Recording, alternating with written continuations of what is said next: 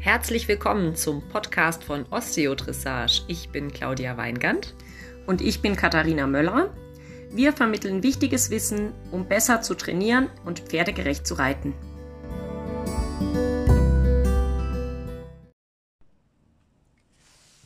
Man muss kein Kind von Olympiareitern, ein Übermensch oder ein Naturtalent sein, um richtig gut zu reiten.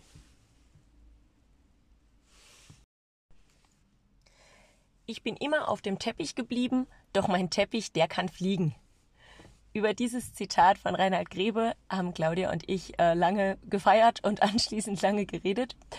Und ähm, dabei wurde uns klar, dass es tatsächlich beim Reiten wirklich ehrlich der Fall ist.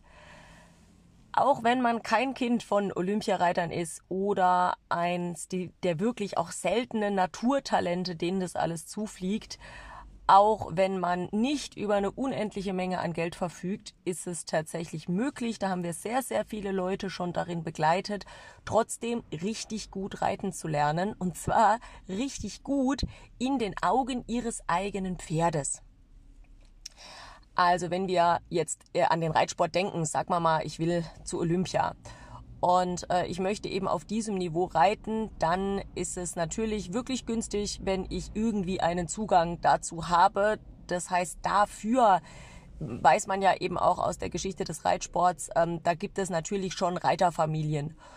Und auch da brauchen wir uns gar nichts vorzumachen. Wenn man wirklich äh, Weltspitze im Sport reiten möchte, dann ist das selbstverständlich eine Frage des Geldes. Ähm, da kann man ja wirklich Hunderttausende von Euro versenken, also in der ganzen Karriere schon, ähm, um da eben im Turniersport richtig mitzumischen. Und wenn wir uns jetzt ein Kind vorstellen, da muss auf jeden Fall jemand dahinter sein, äh, der das Ganze finanziert, der das Kind fährt, äh, der überhaupt den Zugang zu den entsprechenden Trainern ähm, und natürlich zu den entsprechenden Pferden, keiner dieser Reiter hat nur eins, ähm, ja, der das eben ermöglicht. Und äh, bis da mal irgendwas über Sponsoring passiert, also bis man da irgendwie äh, in irgendeiner Weise tatsächlich dadurch in dem Sport leben kann, äh, da vergeht wirklich sehr, sehr, sehr viel Zeit, ja, die ja auch irgendwie überbrückt ähm, worden sein hat müssen. ähm, und davon rede ich jetzt aber ja gar nicht. Also ich bin mir ziemlich sicher, dass du als Hörerin von unserem Podcast ähm, nicht unbedingt zu Olympia möchtest, ähm, sondern äh, einfach so, ohne sportlichen ähm, Aspekt irgendwie, einfach trotzdem richtig gut reiten möchtest. Und äh, vielleicht machst du das nur für dich zu Hause, einfach mit deinem Pferd. Vielleicht möchtest du das einfach im Gelände machen. Also vielleicht hast du gar keine Viereckambitionen. Vielleicht fährst du aber auch gern aufs Turnier und äh, möchtest einfach auch vielleicht auch in unteren Klassen trotzdem richtig gut reiten. In meinem ersten Buch Basisguide für feine Hilfen, ähm, was 2013 erschienen ist, da habe ich ein ganzes Kapitel darüber geschrieben mit dem Titel Richtig gut reiten kann man auf jedem Niveau. Und genauso sehe ich das. Also man kann wirklich auf E-Niveau, um bei den Turnierklassen zu bleiben, man kann auf E-Niveau richtig gut reiten, man kann auch auf S-Niveau richtig gut reiten. Und darüber würde ich gern in diesem Podcast ein bisschen plaudern.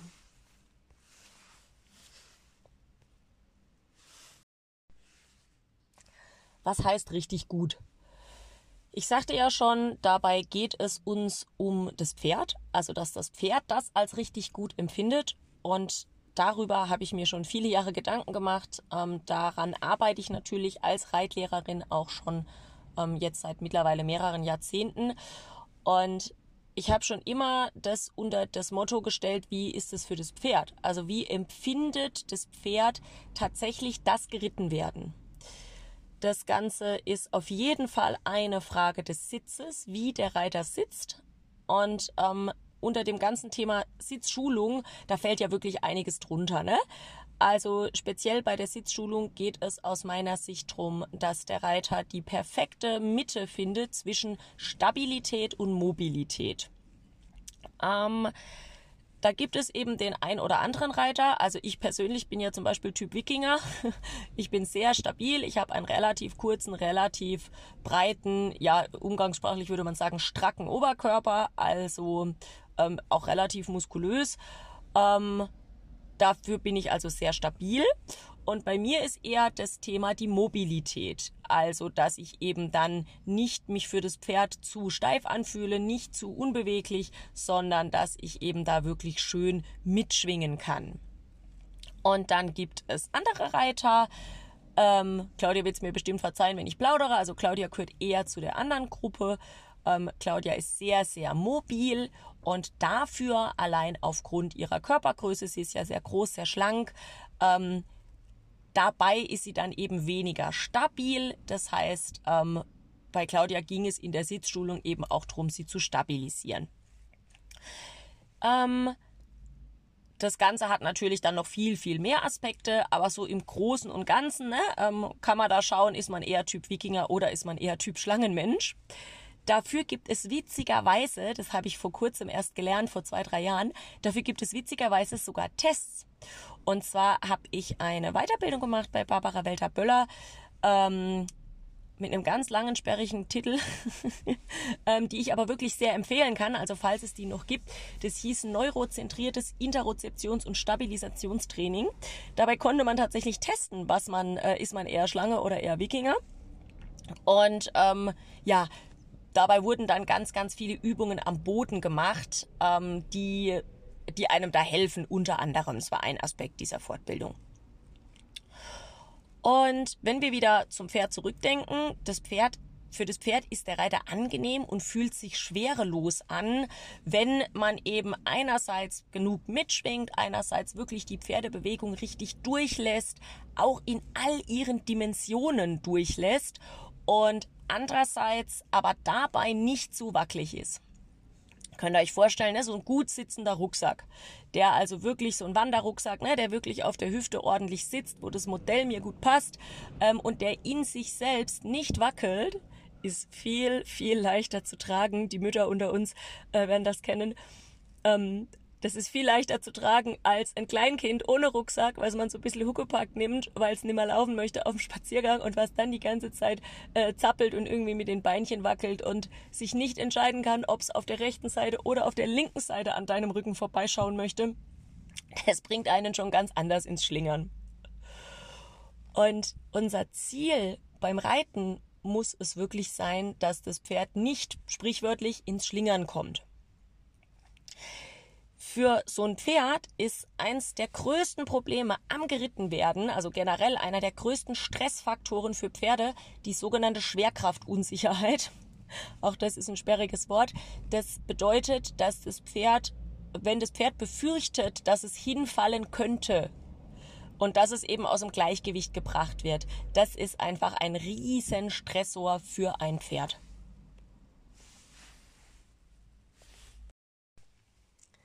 Sprechen wir über das Gleichgewichtsproblem. Das ist ja in, im Internet vielleicht, in der Jugendpferdegruppe, im, im Freizeitreiter-Jargon ist es tatsächlich äh, wie so ein geflügeltes Wort geworden. Mm, das Pferd kann dies oder das noch nicht ausführen, zum Beispiel Galopp auf dem Zirkel, weil der hat ja noch Gleichgewichtsprobleme. Mein achtjähriges Jungpferd, ich äh, formuliere überspitzt, der hat halt noch Gleichgewichtsprobleme. Und ich krieg da wirklich bisschen Bauchweh bei dieser Aussage, denn wenn ihr euch Pferde anschaut, frisch geborene Fohlen, von sich aus haben Pferde, gesunde Pferde, keine Gleichgewichtsprobleme. Wenn ihr euch diese Fohlen anschaut, wie die rennen können, wie die wenden können, also auch auf wie kleiner Wolte die galoppieren können, äh, wie die wirklich problemlos alle möglichen Verrenkungen machen und auf ihren Füßen landen. und wie die auch problemlos zwischen den Gangarten hin und her wechseln können, das ist ja wirklich der Wahnsinn und eine reine Freude. Und dann muss man sich schon fragen, wieso soll denn dieses Pferd, zumal acht Jahre später, wenn es vollkommen ausgewachsen ist, wieso soll es denn dann äh, irgendwie Gleichgewichtsprobleme haben, auf einem 20-Meter-Zirkel zu laufen? Und die logische und zutreffende Antwort ist dabei einfach der Reiter. Also das größte Gleichgewichtsproblem des Pferdes heißt Reiter. Und das muss ja so nicht sein. Also je besser ein Reiter reitet, je besser ein Reiter sitzt, desto weniger stellt er ein Gleichgewichtsproblem für ein Pferd dar. Wenn jetzt der Reiter zum Beispiel aufgrund seiner eigenen Schiefe nicht mittig sitzt, wenn der auf dem Zirkel aufgrund von fehlender Stabilität zum Beispiel durch die Zentrifugalkraft dann nach außen rutscht, wenn äh, und dann in, in der inneren Hüfte einknickt, ne, dann den Oberkörper nach innen beugt. ähm, oder wenn ein Reiter, weil er eben denkt, äh, das wäre Hilfengebung, mit den Armen und Beinen irgendwelche großräumigen Bewegungen macht oder irgendwie im Sattel rumrutscht, also aufsteht und sich irgendwie umsetzt und umruckelt ähm, und dabei soll das Pferd noch laufen, dann ist das das Problem. Und dann kann man sich eben wirklich vorstellen, dann fühlt sich das Laufen für das Pferd nicht gut an. Schwerkraftunsicherheit ist für Pferde einfach evolutiv betrachtet ja einfach ein Stressthema. Ne? Also wenn das Pferd irgendwie denkt, es würde hinfallen und das auch noch beim Laufen, stellt euch vor, Fluchttier, ne? Ähm, wenn das irgendwie denkt, es fällt, dann war es das auch. Und wenn wir das jetzt beim Reiten eben haben, dass das Pferd irgendwie vielleicht unterbewusst, ne, das muss das gar nicht tatsächlich denken. Ich das weiß hoffentlich, dass kein Säbelzahntiger hinter ihm her ist. Ähm, dann ist es trotzdem eben so, dass es zu einer unwillkürlichen Stressreaktion kommt. Und ähm, bei dieser unwillkürlichen Stressreaktion ist es so, dass sich die Oberlinie des Pferdes verkürzt. Also die dorsale Kette und ähm, auch zum Beispiel die Rückenlendenbinde, also diese große Rückenfaszie, ähm, die verkürzen, wenn ein Pferd Stress erlebt. Das Ganze ist unwillkürlich. Also ein Pferd möchte dann nicht sich rausheben und irgendwie wie eine Badewanne rumrennen, ne? sondern das passiert einfach. Ist das Pferd gestresst, macht es die Badewanne. Oder die Giraffe, könnt ihr euch vorstellen. Und diese Haltung ist halt äußerst ungünstig, um einen Reiter zu tragen. Da kann man sich eben durchaus vorstellen, je nach Länge des Sattels, je nach Gewicht des Reiters, kommen dann weitere Stressfaktoren dazu, weil das Pferd einfach dadurch im Rücken Schmerzen bekommt. Wenn sich zum Beispiel die hinteren Enden der Sattelkissen, ne, wenn sich die ins Pferd bohren, ähm, das ist halt ungünstig. Und ähm, außerdem ist diese Haltung, diese herausgehobene Badewannenhaltung, wirklich auch eine äußerst ungünstige Haltung, wenn man im Kreis laufen soll. Denn um tatsächlich gebogen, zum Beispiel in Zirkel zu gehen oder zu galoppieren, ähm, braucht das Pferd vor allem seine ventrale Muskelkette.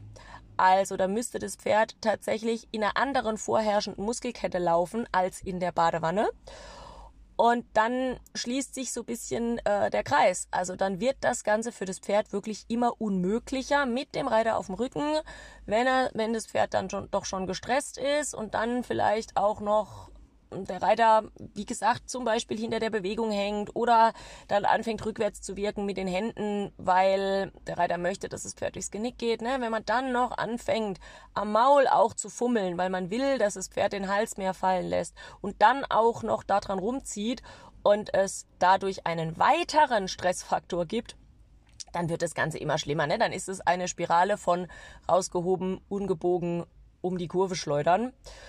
Und dann verstehe ich natürlich, dass der Eindruck entsteht, das Pferd habe ein Gleichgewichtsproblem, also dass man einfach merkt, Gleichgewichtsproblem hin oder her, dass man einfach merkt, das klappt nicht. Also dieses Pferd kann tatsächlich den Zirkel nicht galoppieren. Kluge Pferde, die auch keinen äh, keine Repression von Seiten des Reiters erwarten, die hören dann einfach auf. Also die galoppieren dann einfach nicht. Oder je nach Naturell, manche Pferde rennen dann erst recht immer schneller. Und dann wird es natürlich immer hässlicher. Ne? Dann fliegen die da in Schräglage um die Kurve. Der Reiter fühlt sich natürlich dadurch schlecht und äh, kommt natürlich dadurch immer mehr ins Ziehen. Und dann, ähm, ja, dann funktioniert das nicht. Dann fühlt sich das Gerittenwerden mit Sicherheit für das Pferd nicht schön an. Und letztlich kann sich das Ganze auch für den Reiter natürlich nicht schön anfühlen.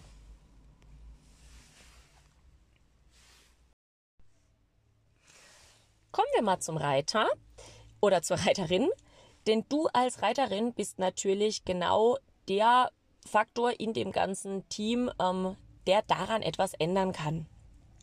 Und die allermeisten Reiterinnen, die ich kenne, also die eben ne, unsere Kunden sind, äh, mit denen wir tatsächlich zu tun haben, ähm, das sind ja ganz, ganz empathische Menschen. Ich würde sagen, dass wirklich jeder Einzelne, der bei uns im Online-College Kurse bucht oder der live vor Ort bei uns im Ausbildungszentrum mit uns trainiert ähm, oder auf Instagram uns folgt oder ne, jeder, mit dem wir zu tun haben, unsere gesamte Blase, da würde ich wirklich die Hand für ins Feuer legen. Jeder von euch liebt sein Pferd. Und jeder von euch möchte wirklich das aller, allerbeste für sein Pferd und jeder tut irgendwo natürlich auch sein Möglichstes. Und wir Menschen haben ja eine ganz, ganz wunderbare Gabe, die hat mit Sicherheit auch jeder von uns, also die hast auf jeden Fall auch du, das ist Empathiefähigkeit. Also jeder von uns kann sich in das Pferd reinversetzen. Ähm, vielleicht ist der ein oder andere geübter darin oder hat mehr Kanäle zur Verfügung, ne? Ähm, aber es ist mit Sicherheit jedem möglich, dass wir uns in das Pferd reinversetzen und uns dann vorstellen können, wie fühlst du dich gerade. Manche fühlen das richtig körperlich, manche ähm, können über eine Art Unterhaltung mit dem Pferd, auf welcher Ebene auch immer, ne, das klären. Und wiederum andere, dazu habe ich mich lang gezählt, ich wusste es einfach irgendwie. Ich konnte gar nicht sagen, auf welchem Kanal. Also ich konnte gar nicht sagen, woher ich das jetzt wissen will. Deswegen ist es mir sehr lange auch schwer gefallen, darüber zu reden. Ähm, ich habe gerade erst angefangen, darüber zu reden, weil ich nicht genau wusste, das ist ja nicht so greifbar, woher wusste ich das denn jetzt, wie der das jetzt findet. Und ähm, der, der, der Pferd, ähm, ich hatte sehr lange ähm, auch nur männliche Pferde, deswegen benutze ich das immer so. Aber selbstverständlich ist immer jedes Geschlecht mit allem gemeint. Und wir können das irgendwie, ja. Wir Menschen sind glücklicherweise dazu in der Lage, wir können uns vorstellen, wie geht es dir. Das Problem aus unserer Sicht sind ganz oft ähm, irgendwelche Prägungen, die man eben hat oder wirklich auch gefährliches Halbwissen, was dazu führen kann, dass man es nicht so richtig wissen will. Also es gibt ja so einige Reiter, die aus unserer Sicht wirklich nicht gut reiten oder das Pferd wirklich auch ungünstig trainieren, die schlecht einwirken, aus meiner Sicht auch schlecht sitzen, also wo man eben von außen betrachtet sagen muss, ähm, was machen die da? Also das kann nicht gut sein. Und diese Leute sind trotzdem der Meinung, es wäre gut für ihr Pferd. Ganz, ganz, ganz viel, was im, gerade im Dressurreiten, gerade auch im freizeitmäßigen Dressurreiten aus meiner Sicht schief läuft, wird sozusagen im Namen des Pferdes gerechtfertigt. Also da heißt es dann, die Dressur ist ja für das Pferd da. Ähm, also müssen die Pferde dressurmäßig zu allerhand herhalten, müssen allerhand Lektionen gehen. Auch Pferde, die aus unserer Sicht dazu nicht geeignet sind. Ähm, und dann sieht man das den Pferden leider an. Neben der Empathie gibt es nämlich noch wirklich auch handfeste Kriterien, die man von außen wunderbar sehen kann.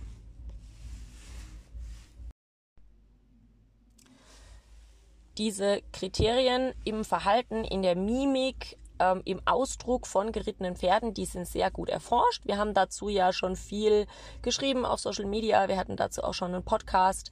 Ähm, ja, das ist ja Claudias, äh, eins von Claudias wirklich Herzensthemen und auch wirklich äh, ihre große Expertise, äh, die Geschichte mit der Ganganalyse und den Schmerzzeichen des Pferdes unterm Reiter. Ähm, da gibt es eben Kriterien, die man anhand derer man sehr gut sehen kann. Dazu zählen die Augen des Pferdes, die Ohren des Pferdes, die Schweifbewegung ähm, und ganz, ganz viel aus den Bewegungen des Pferdes, die, was wirklich ganz hieb- und stichfest wissenschaftlich erforscht ist. Daran sieht man, dass es den Pferden nicht gut geht unterm Reiter. Das heißt, wenn dir die Empathie nicht reicht, dann könntest du zum Beispiel das Ethogramm nach Sue Dyson machen oder natürlich auch das Ganze ist noch deutlich ergänzt worden durch Claudia. Ähm, ja, wenn es dich interessiert, google mal äh, Ganganalyse Claudia Weingand oder schau bei uns auf der Webseite, da findest du ganz viel dazu. Ähm, ja, das heißt, da gibt es also auch ganz, ganz viel handfeste Kriterien. Und sobald man die einmal kennt, sobald man dieses Wissen einmal hat, was man problemlos online erwerben kann, dann sieht man es leider überall. Ja, wir sehen das ganz, ganz stark im großen Sport. Ich bin Dressurreiterin, muss trotzdem leider sagen, im großen Dressursport, da sehen wir das ganz, ganz übel, ähm, was die Pferde dort für Schmerzzeichen senden ähm, und trotzdem gewinnen können. Wir sehen das aber auch mindestens so viel ähm, tatsächlich auf Instagram. Wir sehen diese Zeichen bei Leuten, die noch nie auf irgendeinem Turnier waren, die gar nichts damit zu tun haben. Und äh, ja, auch bei Leuten, die sich Pferdeliebe auf die Fahne schreiben. Und jetzt ist natürlich die Frage, warum, warum will man das nicht unbedingt sehen? Ne? Also wie gesagt, ist es aus meiner Sicht häufig so, dass einem dabei irgendwelches Halbwissen im Wege steht, dass man denkt, das muss so sein, dass man denkt, ähm, ja gut, ich meine, mein Leben ist auch nicht immer stressfrei, ne? Also wenn ich irgendwas nicht kann, was ich dann lernen soll, denken wir alle an unsere Schulzeit. Ja, natürlich hat mich das auch mal angekotzt. Dass man dann schon auch das rechtfertigen kann, dass man sagt, na ja, wenn jetzt mal ein Moment beim Reiten nicht alles eitel Sonnenschein ist, ne? Also wenn man jetzt was Bestimmtes vom Pferd haben will und man möchte bestimmte Lektionen, bestimmte Bewegungen, na, das ist ja auch mal anstrengend. Also das ist für das Pferd natürlich Sport, dem würde ich vollkommen zustimmen. Also natürlich gucken die da vielleicht mal nicht immer nur ganz so rosig. Und ähm, ja, genau darüber ähm, würde ich gern mit euch sprechen. Aus meiner Sicht ist das ganz stark eine Frage des Maßes und eine Frage der Dauer. Ich kann dem Ganzen zustimmen und äh, ich kann das wirklich auch ethisch vertreten und es geht mir, wenn ich reite, mit Sicherheit auch nicht anders. Wenn ich jetzt wirklich was Spezielles haben möchte, wenn ich irgendwelche Lektionen eben erarbeite auf einem gewissen Niveau, die vielleicht für das Pferd auch neu sind oder die dem Pferd nicht ganz so leicht fallen. Natürlich kann es sein, dass mein Pferd dabei mal mit dem Schweif schlägt.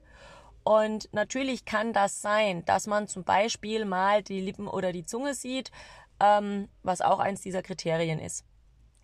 Und ähm, natürlich kann, gibt es Fotos einzelner Sekunden, Momentaufnahmen, wo eben auch bei uns Pferde mal die Augen für einen Moment geschlossen haben. Das ist ein ganz starkes Schmerzzeichen, ähm, wenn die die längerfristig geschlossen haben. Ne?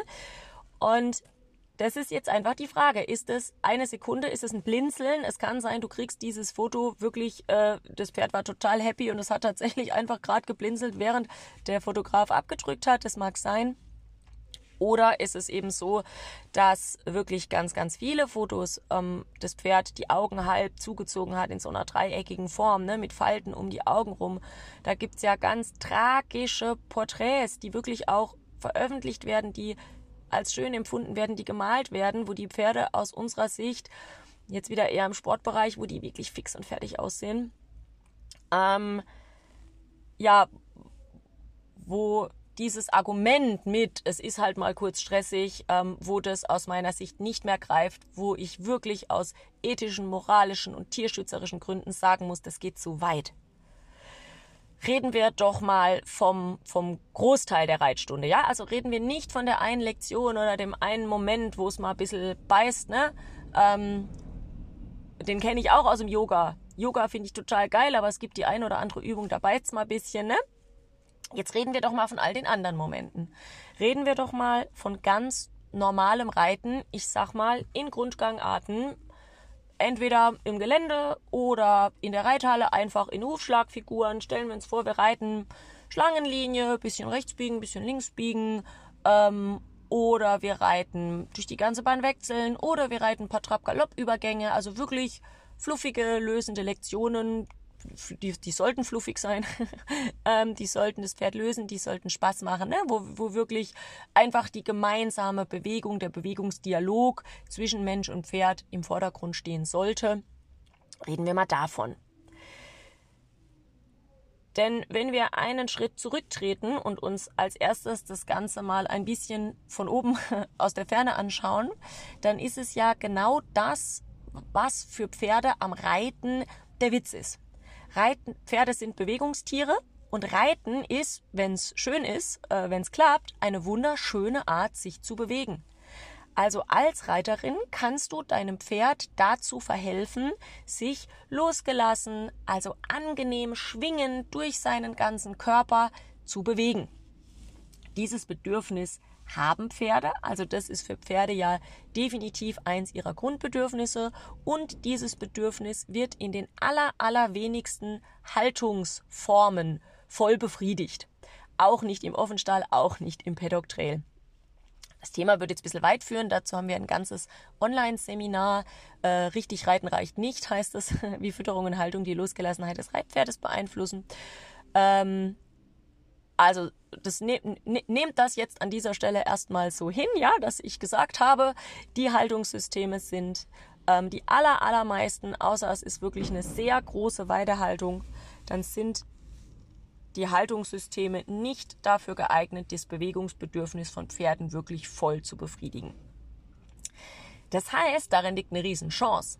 Wir als Reiterinnen können die nette, freundliche, wirklich geliebte Person sein für das Pferd, nicht nur auf einer emotionalen, menschlichen, zwischenmensch-pferdlichen Ebene, sondern wirklich auch rein körperlich. Also das kann passieren, das kann dahin kommen, dass Pferde sich freuen, reiten gehen zu dürfen, dass sie sagen, yes, das ist das, wo ich mich immer so gut fühle. Das ist das, wobei ich meinen Körper so richtig gebrauchen kann, wofür der gebaut ist. Das ist das, wo, wo es sich so leicht atmet, wo meine Lunge so schön funktioniert. Das ist das, wo meine Füße fliegen, wo ich kaum den Boden berühre. Kennt ihr diese Zitate äh, mit, mit äh, Söhne und Töchter des Windes? Das sind Pferde. Und denen dazu zu verhelfen, dass man sagen kann, ja komm, du fühlst dich so richtig fluffig, lass doch mal ein paar Runden drehen. Oder die allermeisten Pferde finden es im Gelände ja noch schöner, dass man sagt, komm, ähm, wir, wir gehen raus, wir können uns bewegen, wir können was erleben, wir, du spürst den Boden unter den Hufen, du spürst die frische Luft in deiner Lunge. Geile Sache, ja? Und wenn man das schafft, wenn man das erreicht für das Pferd, dann ist Reiten tatsächlich für Pferde selbstbelohnend. Dann finden die das Affen geil. Dann muss man das auch überhaupt nicht mehr unterstützen, ähm, indem man jede Runde einen Keks reinwirft oder solche Geschichten, ne? sondern dann fühlt sich die Bewegung tatsächlich in sich gut an. Und das ist vollkommen unabhängig vom Niveau. Also ganz ehrlich, meine private Meinung ist, das geht sogar leichter, wenn man kein bestimmtes Niveau anstrebt. Also für dich und mich und uns, die wir nicht zu Olympia wollen. Oder wenn man wirklich sagt, ich möchte keine hohe Schule reiten, das muss für mich nicht Pi und Pa sein. Gerade dann, wenn einem dieser, diese Sorte Ehrgeiz nicht unbedingt im Weg steht, ähm, dann ist es ganz, ganz schön zu erreichen und dann geht das sogar leichter. Nun wissen wir, also ich persönlich habe natürlich einen gewissen Ehrgeiz, also auch dressurmäßig, also ich will schon meine Traversalen reiten und meine Galoppwechsel und so weiter. Ne? Also ich habe da schon Wünsche, wie genau das laufen soll. Dann wird das schon schwieriger, das muss ich ehrlich zugeben. Dann ist es schon schwerer, das zu erreichen, dass das Pferd es wirklich richtig in seinem ganzen Körper, in seinem ganzen Wesen einfach Affen geil findet. Also dazu, und das ist jetzt äh, der Schluss aus der Geschichte, Dazu muss ich dann schon noch besser reiten können. Denn der Faktor, warum Pferde geritten werden, geil finden oder weniger geil finden, der sind wir als Reiter. Das heißt, je mehr ich von dem Pferd will, desto mehr muss ich das natürlich reiten können. Wenn ich jetzt tatsächlich sage, auch Grundgangarten reichen mir einfach fluffig, am liebsten draußen, dann ähm, muss ich ein klein wenig weniger können, als ähm, wenn ich jetzt sage, so, ich will aber Zickzack-Traverse ein. Was muss man reiterlich können, damit das Pferd das Reiten lieben kann? Mm, das ist eine Frage des Sitzes und es ist natürlich eine Frage der Hilfengebung. Also wie wirke ich auf das Pferd ein? Wie gebe ich die Hilfen? Wie gebe ich die Signale? Ähm, wie beeinflusse ich das Pferd in seinem Laufen? Und das dritte ist natürlich auch eine innere Einstellung dazu, wie reite ich denn so mental betrachtet. Über den Sitz haben wir natürlich ja schon mal kurz geredet. Ähm, da ging es um diese Geschichte mit Stabilität, Mobilität. Wie gut kann man die Pferdebewegung überhaupt begleiten? Und da denke ich, das schönste Kompliment, was man kriegen kann, ist, wenn das Pferd einen wirklich als schwerelos empfindet. Wenn das Pferd vielleicht sogar merkt, dass es den Reiter mit Reiter besser laufen kann als ohne Reiter. Das ist möglich. Das ist wirklich aus Pferdesicht äh, mir zugetragen worden, dass das machbar ist. Und ähm, das hängt natürlich davon damit äh, zusammen, wie gesund das Pferd ist. Ne? Das muss ein Pferd natürlich erstmal können. Aber wenn wir davon ausgehen, dann muss es der Reiter erstmal können. Also dafür kann man wirklich sehr, sehr viel an seinem Sitz tun, dass man wirklich so geschmeidig den Pferdebewegungen folgen kann, ja, dass wirklich eine Einheit entsteht, als wäre man ein Teil des Pferdes. Und ich denke, dass das der Witz ist. Dann fühlt sich das für das Pferd an, als sitzt da eben kein Störfaktor im Sattel, den man irgendwie rumbuxieren muss, sondern dass man wirklich gemeinsam als eine Einheit ins Schwingen kommt. Das nächste Thema mit der Hilfengebung. Auch dabei ähm, ja, passieren viele Fehler. Aus meiner Erfahrung vor allem mit den Zügelhilfen, aber auch mit den Schenkelhilfen. Ähm, und am schlimmsten mit den Gewichtshilfen. Also dabei kann man wirklich sehr viel falsch machen. Deswegen, das war wirklich auch mein erster Anreiz, ein Buch zu schreiben. Ähm, das war mein erstes Buch über Hilfengebung. Dazu habe ich dann auch ganz, ganz viele Vorträge gehalten, Workshops, ähm, ja, mittlerweile im Online-College, weil auch die Hilfengebung, kommen wir nochmal auf den Anfang zurück, die ist ja erlernbar. Also Reiten ist vielleicht nicht einfach auszuüben, aber das ist äh, logisch. Also das kann man einfach lernen. Also man kann lernen, mit den Armen die richtigen Bewegungen zu machen und die falschen zu vermeiden. Also man kann, man muss ja nicht das Gebiss rückwärts ziehen, dem Pferd irgendwie den Kopf hoch oder runter zerren, sondern man, man äh, kann es schaffen, dass man das Pferd wirklich mit einer ganz feinen Anlehnung, mit weichen Waden, dass man das Pferd dabei eben in einer physiologischen, gesunden Haltung einfach ähm, ja begleiten kann und ganz, ganz fein und fluffig einwirken kann. All das ist erlernbar, das ist begreifbar. Also ja, das sind einige Aspekte, aber die kann man auch ganz gut runterbrechen. Ähm, die Hilfengebung, die kann man wirklich systematisch lernen, das ist möglich. Da habe ich schon sehr, sehr ähm, lange Jahre eben die Erfahrung gemacht mit ganz, ganz unterschiedlichen Menschen. Also auch mit Menschen mit wirklich unterschiedlichen Vorkenntnissen, mit Menschen mit unterschiedlichen körperlichen Voraussetzungen, ähm, ja, mit verschiedenen Zipperlein oder auch verschiedenen mitgebrachten Schwierigkeiten. Es ist trotzdem möglich. Durch Üben. Wenn man weiß, was man üben soll, wie oft, wie viel, von was, wenn man merkt, wenn man die Empathie mit ins Boot nimmt, wenn man da wirklich eben beim Üben schon schaut, ah, wenn ich meinen Sitz dahingehend verändere, ähm, wie fühlt sich das Pferd denn dann? Was passiert denn dann mit den Kriterien für Wohlsein oder Unwohlsein unterm Reiter? Ähm, oder wie bewegt sich mein Pferd denn dann? Wie verändert sich das Gangbild? Wie losgelassen ist das Pferd denn dann, wenn ich jetzt so oder so sitze? oder ähm, wie viel besser geht es, nachdem ich die ein oder andere Übung gemacht habe? Ähm, ja, dann ist das wirklich für jedermann erlernbar. Dann ist es keine Frage des Talents, sondern vielleicht ein bisschen eine Frage des Fleißes und ganz ehrlich, das ist eine Frage des Schlüssels. Also man muss ja erstmal wissen, was man üben soll. Ne? Ich habe in meinem Leben schon sehr, sehr viel geübt. Äh, kleiner Schwank, ich bin aufgewachsen als Tochter eines Steuerberaters und einer Grundschullehrerin, die beide überhaupt keinen Tierbezug hatten. Und ich wollte das unbedingt. Ich wollte unbedingt reiten. Ich wollte unbedingt richtig gut reiten. Das war von Anfang an mein erklärtes Ziel. Also ich bin so ein richtiges Pferdemädchen gewesen und äh, bestimmt immer noch.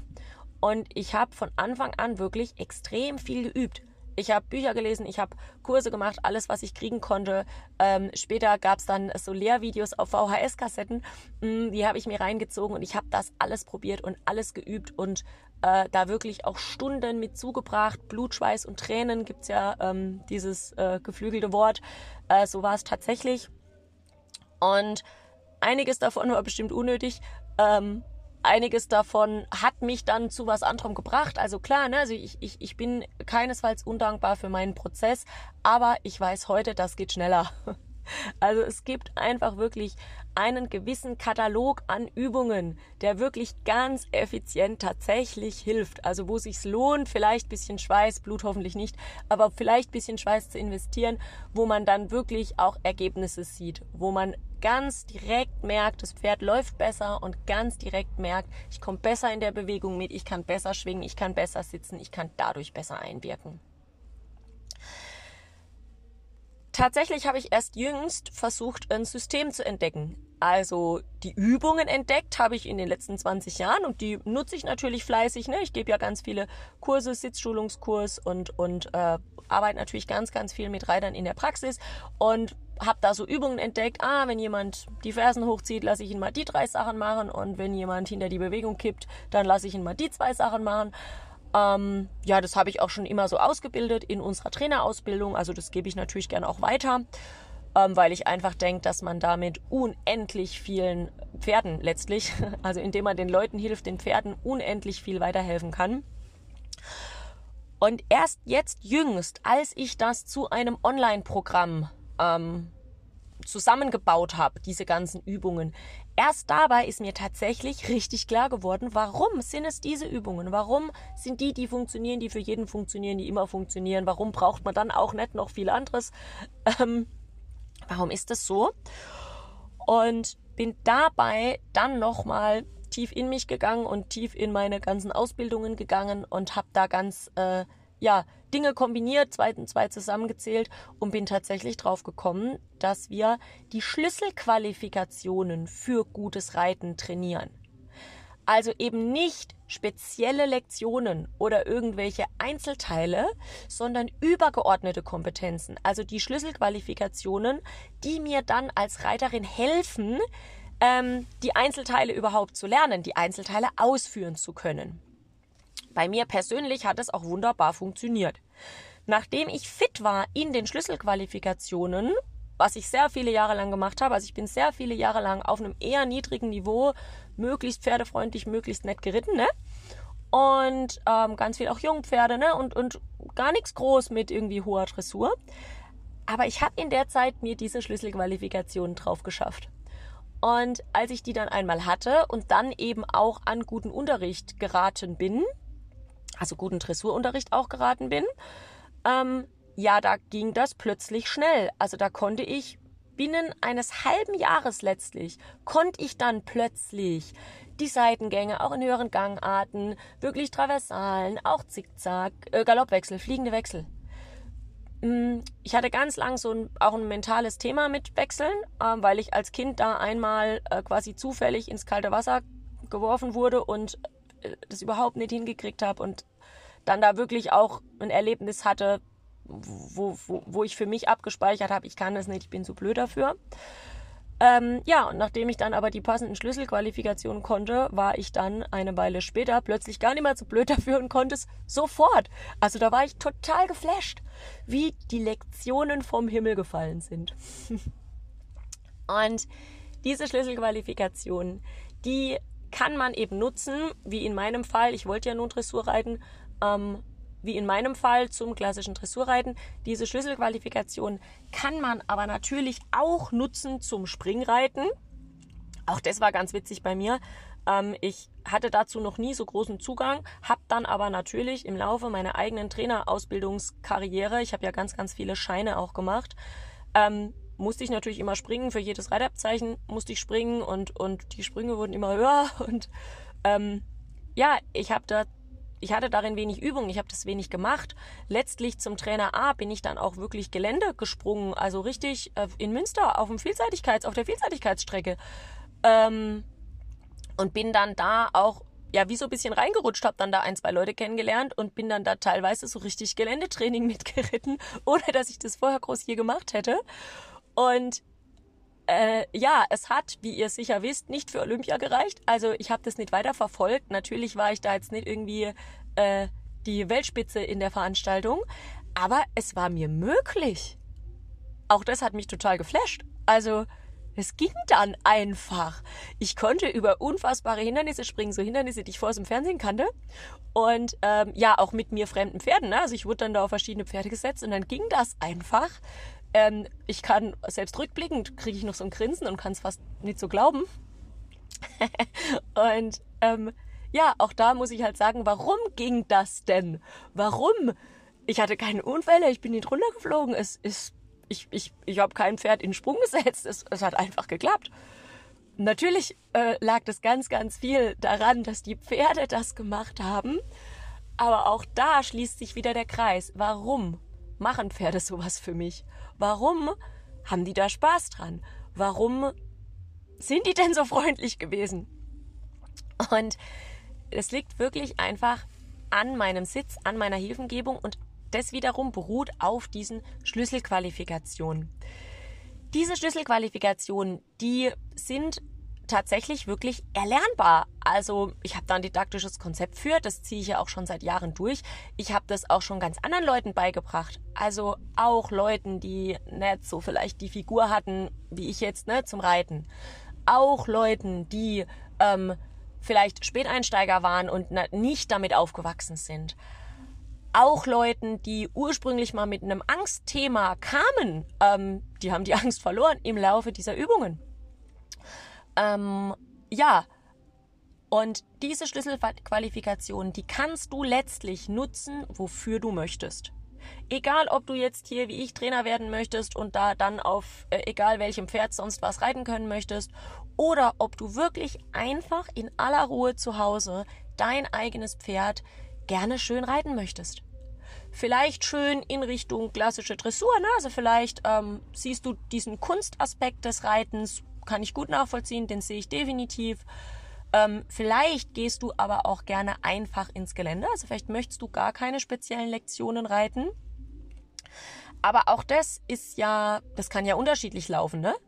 Also ich kenne so äh, Freizeitgeländereiter, die auf dem Pferd hängen, wo ich mir denke, oh oh, also was ich mir auch ästhetisch schwer anschauen kann und ähm, ja, wo die Pferde eben auch im Gelände wirklich in einer ganz ungünstigen Haltung rumlaufen und dann das auch dabei auch nicht lange gesund bleiben. Am schlimmsten ist es, wenn die Reiter das dann nicht merken. Ähm, aber ich kenne auch ganz, ganz, ganz viele absolute Positivbeispiele. Ich kenne so, ich bin nur Freizeitreiter, Reiter, die reiten wunderschön. Die kommen teilweise auf die Kurse. Das, ich hatte mal so eine Phase, da kamen viele zu mir und die haben gesagt, ähm, ich bin nur Freizeitreiter, ich reite sonst nicht auf dem Platz, also ich weiß gar nicht, ich kenne auch nicht alle Wörter und so. Und die sind unfassbar gut geritten. Ich erinnere mich an mehrere Reitkurse, da sind die nur Freizeitgeländereiter in Augen ihres Pferdes und in meinen Augen besser geritten als die Dressurreiter, die da mit französischen Begriffen um sich geworfen haben. Also auch das gibt es, das ist möglich, das ist wunderschön, das kann wunderschön sein für dein Pferd, wenn du nur Freizeit reiten möchtest und das aber eben mit diesem geschmeidigen, mitfühlenden Sitz machst und das eben auch mit der klassischen Hilfengebung machst, die das Pferd rundrum einfach fördert, die das Pferd gar nicht unbedingt zu sportlichen Höchstleistungen fördert, aber zu einer gesunden physiologischen Bewegungsweise, die dann und jetzt schließt sich für mich der große Kreis, die dann dem Pferd wirklich auch richtig, richtig Freude macht. Ich wünsche dieses Erlebnis auf jeden Fall jedem Pferd, das sich geritten werden gut anfühlt. Und ich wünsche dieses Erlebnis auch dir als Reiterin, weil danach kann man ehrlich süchtig werden. Danach kann man, ähm, ja, danach kann man gar nicht mehr anders. Danach sucht man wirklich diese guten Gefühle und danach macht das Üben halt auch einfach so richtig Spaß, wenn man weiß, wie man üben muss, wofür man übt, wofür man sich selber mal locker macht, wofür man sich dehnt, wofür man vielleicht auch mal schwitzt, damit man dann eben entsprechend stabil, entsprechend geschmeidig in der Pferdebewegung richtig dabei ist. Ähm, ja, das gönn ich dir von Herzen und ähm, habe jetzt gerade festgestellt, dass ich keine Zeit mehr habe für den dritten Aspekt, das Mentale daran den finde ich auch super wichtig. Also der ist mit Sicherheit ein Podcast wert, vermutlich auch mehrere. Werde ich gerne auch mal mit Claudia zusammen machen. Also über den mentalen Aspekt werden wir hier an dieser Stelle mit Sicherheit noch reden. Ähm, ja, für heute hoffe ich, du schwelgst ein bisschen in diesem positiven Bewegungsgefühl oder wenn du das noch nicht hattest, wenn Reiten für dich noch nicht so fluffig ist, wenn Reiten immer noch bisschen was mit Quetschen und Drücken und Schieben zu tun hat. Ähm, oder wenn du das Gefühl hast, dein Pferd ist nicht motiviert unter dir, also dein Pferd, ähm, deinem Pferd macht es leider nicht so viel Spaß oder du siehst eben auch, welche von diesen Zeichen, dass es dem Pferd nicht so viel Spaß macht. Ähm, ja, dann schau gern bei uns im College vorbei. Unter dem Namen Master Key habe ich diese Übungen zusammengestellt. Also unter dem Namen Master Key ähm, wird es dieses Programm bei uns in Kürze geben. Ja, ich will gar nicht so viel Werbung machen. Wenn es dich interessiert, schau einfach rein und oder schick uns eine E-Mail. Ansonsten wünsche ich dir erstmal ganz viel Spaß mit deinem Pferd.